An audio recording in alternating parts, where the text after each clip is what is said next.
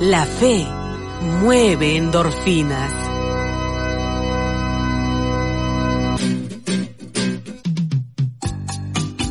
El siguiente, por favor. Eh, muy buenas, venga. doctor.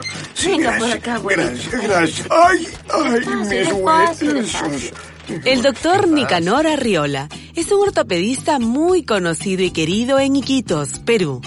Cierto día, un anciano en silla de ruedas vino a su consultorio, acompañado de su familia. Eh, buenos días, doctor. Buenos días, buenos días. Eh, doctor, aquí está el abuelito que no puede A caminar. ver, a ver, veamos cómo están esas rodillas, abuelo. Ay, doctor, enfermo. Mm. Enfermo. El doctor Arriola doctor. examinó los músculos del anciano inválido y comprendió que no tenía nada. Era una parálisis histérica. ¿Y qué le digo? ¿Cómo lo convenzo de que él podría caminar perfectamente? Entonces, el doctor se acordó de los evangelios y como Jesús en los campos de Galilea, se plantó a varios metros del anciano, lo miró largamente, extendió sus manos hacia él y con una voz mezcla de autoridad y ternura, exclamó. Hermano, levántate y anda. El anciano sintió el llamado, Doctor, se incorporó tembloroso doctor, sí. y caminó hacia el doctor. ¡Milagro! ¡Milagro! ¡Son milagros! Gracias, doctor. De nada, abuelito, de nada. Fue. La familia se acercó a besar la mano del doctor y abrazaban al abuelo con tanto entusiasmo que casi lo mandan nuevamente a la silla de ruedas.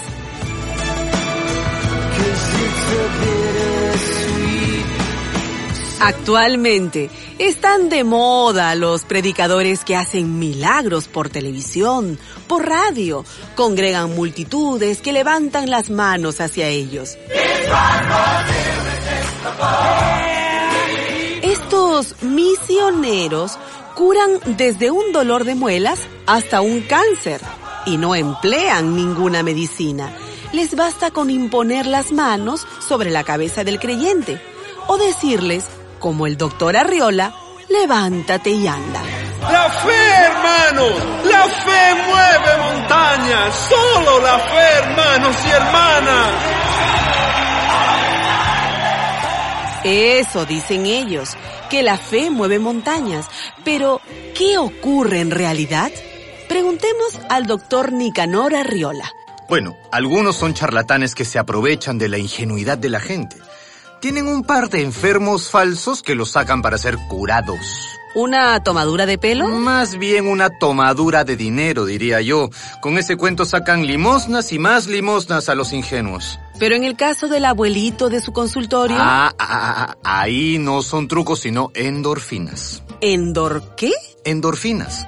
Cuando un enfermo tiene confianza en la palabra del médico o en una medicina, aunque sea solo azúcar, su cuerpo reacciona positivamente, elaborando una sustancia llamada endorfina. La descarga de endorfinas en la sangre calma el dolor y hasta hace sentirse mejor al enfermo. ¿Y si en vez de un doctor es un predicador Ocurre lo mismo. y se cura de verdad? Vamos a ver. Si el abuelito hubiera tenido rotos sus tendones o dañado sus músculos, no lo levanto yo, ni Jesucristo, ni una grúa. no lo cura nadie. Pero si la enfermedad es más psicológica que física, con una dosis de confianza en el doctor y una descarga de endorfinas, se cura. Entonces, ¿la fe mueve montañas? No, la fe mueve endorfinas. Créame, nuestro cuerpo es la mejor farmacia que tenemos. Produce las sustancias curativas que necesitamos. Los verdaderos milagros los hace nuestro propio cuerpo.